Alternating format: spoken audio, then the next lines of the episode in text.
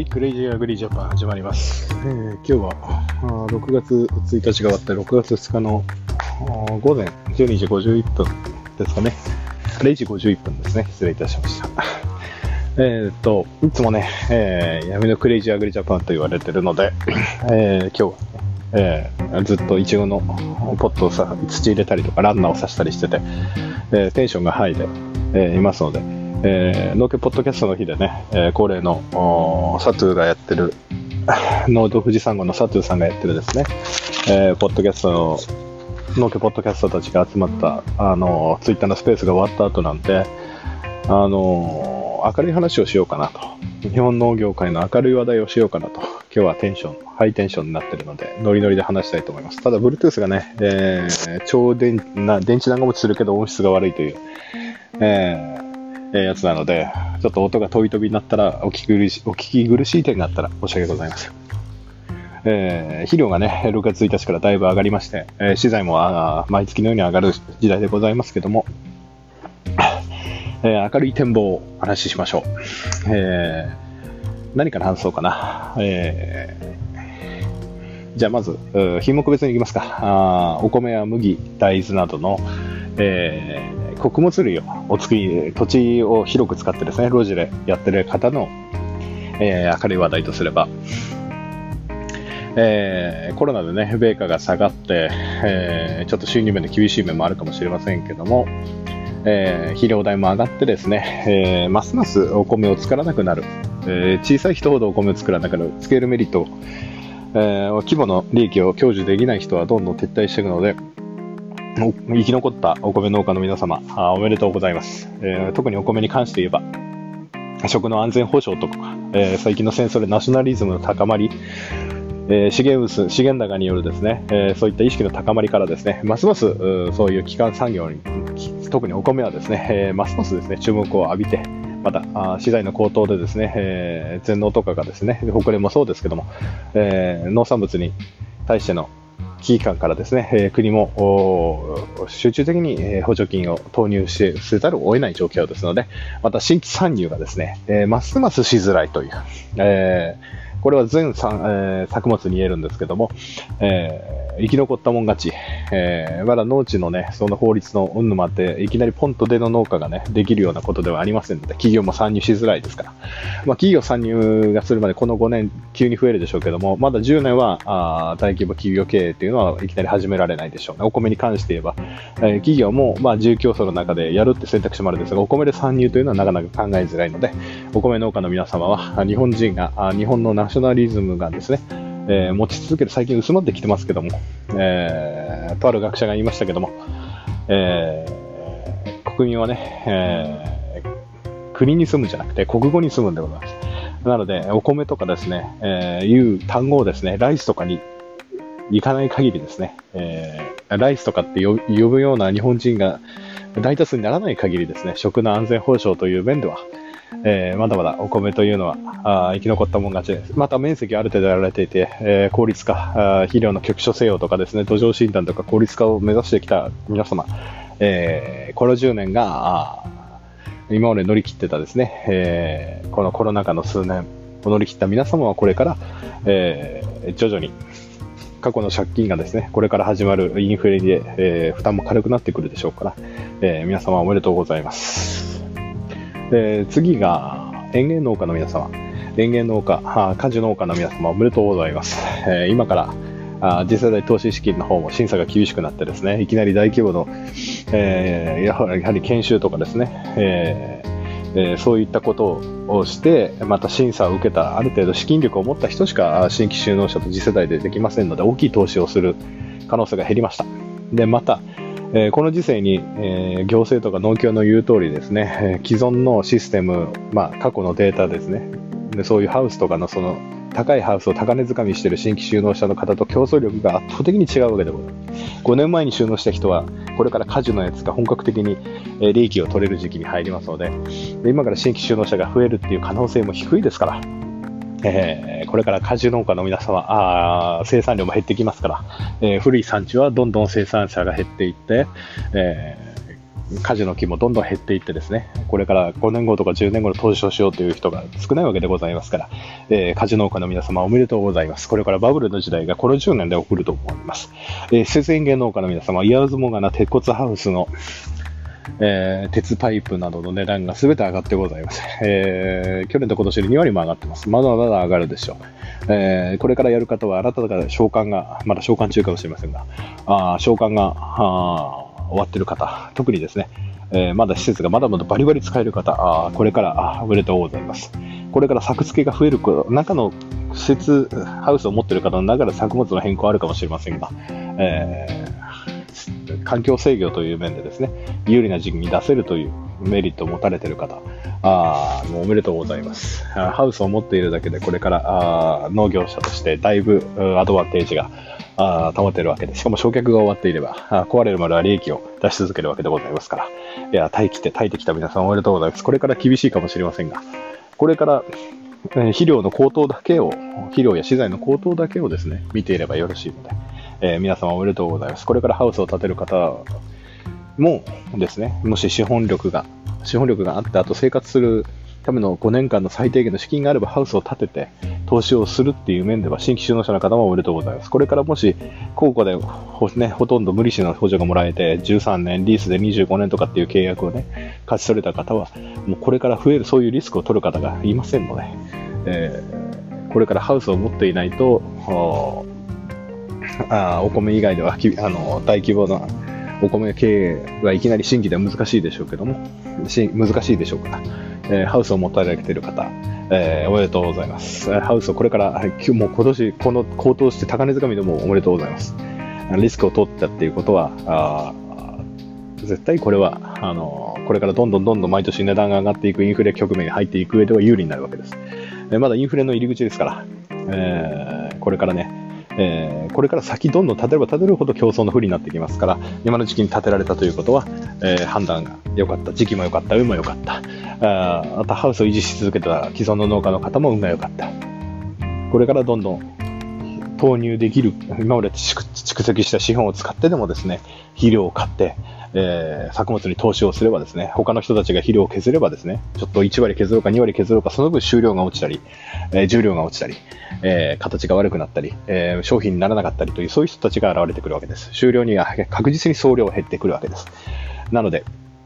これからですね、あの葉物野菜とかやられてる方もですね、何回転、相場安が何回か当たってもよかったと思うんですけど、杖作りもできたかもしれませんけども、これからなかなかね、ハウスを6回転とか据えようとした時に肥料のやつが、ランニングコストがかかってくるわけで、じゃあこの時期相場があれだから無理して作らないでおこう、作らない方がいいとかっていう風になってくるわけです。今まで肥料が安かったか、そういったあ回転ができたわけです。ただ、肥料が上がってくると選択と集中をしなければ、あもうもちろんですね作物の単価が上がっていけばですね、えー、そういった問題が解決されるんですけどもやはり物価の上昇と賃金の上昇は遅れてきま物価の上昇が先に来て賃金の上昇が後からついてきますのでなかなか、えー、作物の単価に上がってくるまでは、えー、消費者のデフレマインドもですねデフレの中でケチケチしてきた日本人の30年で植え込まれたマインドが変えるまではやはりあと5年10年かかるでしょうけどもハウスを持っているっていう時点で安定生産という面でですねまだまだえー、利材を取れると思いますので、おめでとうございます。なので、蓄積した資本をもとにですね、えー、どんどん肥料をぶち込んでですね、他の生産者と差をつけるチャンスでございます。これから、あの、相場の乱高下というのは今年は特に起こりやすい、えー、温度も去年よりは寒いような気がしますし、火山の噴火もあって気象もどうなるか分かりませんし、やはり最低限の環境制御できるハウスをお持ちの方、またノウハウを蓄積していた方、これから生産者と差をつけるためにも、まあ、肥料ふんだんに使うか、それともですね、えー、堆肥などを入れて同じような効果を得られるような、他と出し抜ける要素を見つけられれば、これからバブルが来ると思われます。おめでとうございます。えー、クレイジーアグリジャパンの見解としては、えー、こういう局面にこそ、既存に残ってた農家、さんとかですね、経営者の方がリスクを取れば取るほど、他で出し抜ける可能性が高まってくる。今まで横並びでね、みんな貧乏になるという悪循環でしたけども、ようやく、兼業で作物作ってた、えお米の人とか、あの中途半端な面積で、えー、あのまあ、中途半端な面積って言っちゃ分かりですけども、非効率だった部分ですね。非効率だった部分が、ここでさらに不良とふるいにかけられて、えー、そういう他の農家さんと同じ値段しかならなかった中で工夫してきた農家が報われる時代、えー、なってきたのではないかと。本当に、えー、実力が試される時代ではありますけども、えー、今、これを聞きの皆様の農家さんは、あのらりくらりとですね、えー、農業を続けられるぐらいの知恵と勇気と運と、えー、なんて言ったね、経営、えー、経営の判断をね、経営を続けられているということは、あそういったことですので、えー、おめでとうございます。これから始まる相場の乱高下を十分に楽しんでみてはいかがでしょうか。こういう年は絶対相場が跳ねたり、まあ、安値も来るかもしれませんけども、ただし、えー、資源が制限されているので、なかなか無駄作り、捨て作りというのはしづらい。なので、絶対全体的な作付け、作付けができたとしても、肥料をケチたがための B 品、備品というか、畑でうなってしまうようなもの増えてきて、新しい、やはり収品率、収品率というか、製品率か、製品率が上がってくれば、上がってくる工夫をしてきた人は絶対生き残ると思うので、いや、おめでとうございます。いや、変なテンションで申し訳ございませんが、えー、米、果樹、施設、園芸ときて、あと残されたのが畜産業の皆様ですね。畜産業の皆様、ようやくこの時代がやってまいりました。えー、風遇の長い時代が来ましたけども、えー、これから肥料の高騰によりですね、これだけ尿素とかが上がれば、鶏粉鶏粉から尿素を取り出そうとかですね、そういった動きが出てくるでしょうから、あね、えー、土壌改良剤として、しか今までね、持ってあの肥料分が少なかったあ牛糞堆肥とかでもあ肥料分の足しになればと計算してですね絶対牛糞も再活用されることがあると思いますので、えー、これからですね堆肥、えー、牛乳の価格でお悩みかもしれませんけどもあの飼料作物も上がって円安で困ってるかもしれませんけどもこれから堆肥の分が、えー、補填してくれる可能性が大いにございます。また新規に参入するというですね、えー、方もなかなかお米よりも難しい産業でございますからあ企業的な経営はねされている牧場全国に増えてきてますけどもやはりですねえ最適規模、家族経営とかでやっていたですね、逆に大規模に投資したところが倒産するというのもありましたけども、やはり家族経営とかですね、中小で頑張ってきた農家が報われる時代。なぜかというとですね、やっぱ地元地元に畜産農家がいることによって、えー、流通コストが抑えられた堆肥が地元で手に入るとなれば絶対そっちの方に行くわけでございます。なので、えー、これからですね、絶対堆肥の活用というものは見直される時代が来ますので、なんなら国はですね、大都市の近郊の下水用泥から肥料を取り出そうとしているぐらいでございますから、そのそこにコストをかけるんであれば、絶対堆肥の活用、補助金を出して、あの堆肥を活用した人には補助金を出すぐらいのことをやるかもしれません。えー、これから残っていった畜産の方は、えー、おめでとうございます。これから訪れるバブルに備えて、えー、堆肥車等を作ってですね、えー、成分名をちゃんと表記して農家さんに使いやすいような工夫をしてくれれば、えー、園芸農家としてはですね、肥料分のちゃんと明確な表示と、えー成分の表示があれば、農家の方でも工夫して作りますから、えー、これからですね、ちょっとそういったパッケージとかですね、えー、そういう設備投資の方、堆肥を売る準備の方を進めてみてはいかがでしょうか。えー、これから来るバブル時代に向けて頑張ってみてください。絶対報われる時代が来ます。なぜなら、維持してきたことがここに来て報われるわけです。海外から入ってこないということは、国内で回すしかないわけです。なので、これから絶対来ます。なので、全部農業のちょうどパラダイムシフトが起きるちょうどいい機会でございます。外から入ってこない。なんだろう、もやしの、世の中もやしの値上げで騒いでますが、中国の農家は国内の飼料作物を作った方がいいということで、本を作ってるわけです。なので、日本向けに作ってる緑豆を、もやしの原料の緑豆を作ってるよりもよっぽどマシなんです。で、中国の表も発展してきて、日本の向けの野菜が日本が他までお金を出し絞ってくれあのくれないとなればですね、えー、絶対あの日本で自活するわけです。で、もやしの値段が上がれば日本だって日本の中でもやしをじゃあ緑豆作ってもいいや、大規模で、あの、機械もあるからこんな工夫でできるよっていう農家が絶対現れてくるわけです。で、またもやしの値段が上がってくればですね、国内でね、あの、お絶対そういう動きが出てくるはずなんです。もやし以外じゃありません。他の作物だってそうです。中国で冷凍食品を作ってる冷凍工場だって、え日本に戻ってくる可能性があります。日本で安い、じゃあ何かこれが作れるなら安定供給ができるなら、もしですよ、産むすべてがうまくいけばこっち日本に回帰してくる可能性が、今まで安かったから海外で作って冷凍食品で持ってきたものをですね、えー、国内で作ろうということになってくるかもしれません。なので、えー、これからですね、全ジャンルの農家の皆様に、えー、暗いことばかりじゃありません。既存の売り上げと既存の市場価格と既存のその社会情勢で考えてたら厳しいかもしれません。まだ1、2年は厳しいかもしれません。しかし物がなくなればですね、いざ物がなくなれば我々が土から生み出しているものが、えー、希少性を増してきますので、また海外から入ってこないとなればなおさらです。えー、ですのでですね、すべての、すべての農家のジャンルの皆様に、えー、これから来る素晴らしい時代におめでとうございますを言いたいと思います。ガセもですね、100日後に立つハウスで、なんとか2単部で100万円で収めてですね、えー、いちごを作ってですね、これから今年ハウスを建てようなんていう人はまだまだいないと思うんですね。あの作付け減る一方だけど、増えることがバンって増えることはなかなかないと思うので、ここである程度の投資を、本当はね、1000万、2000万かけて投資をしたいんですけども、私はダメなので、えー、なんとかあ資金を用立ててですね、やってみたいと思います。えー、では、すべての農家、長くなったのかな、10分ぐらい取れたか分かりませんけども、すべての農家の皆様におめでとうを先にお伝えして、今日は終わりにしたいと思います。それでは、uh, see you next time. Goodbye.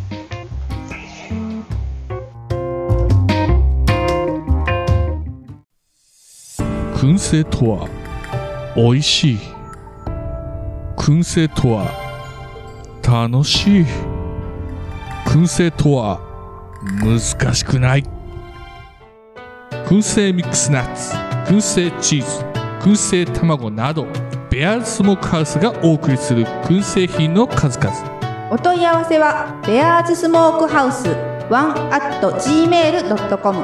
1は数字の1でお願いしますツイッターは、アットマーク、ベアーズスモークハウスまで。お待ちしております。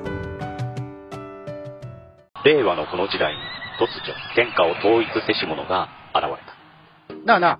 天下統一って知ってる？え、織田信長？ちゃうちゃう。ああ、豊臣秀吉。ちゃうちゃう。ああ、わかった。徳川家康。ちゃうわ。桃の天下統一や。天下統一の塔は桃って書いて天下統一。知らんか？もう、美味しい桃もう食べてますけど食べとんかい甘くて美味しいさくらんぼ、桃、りんごは、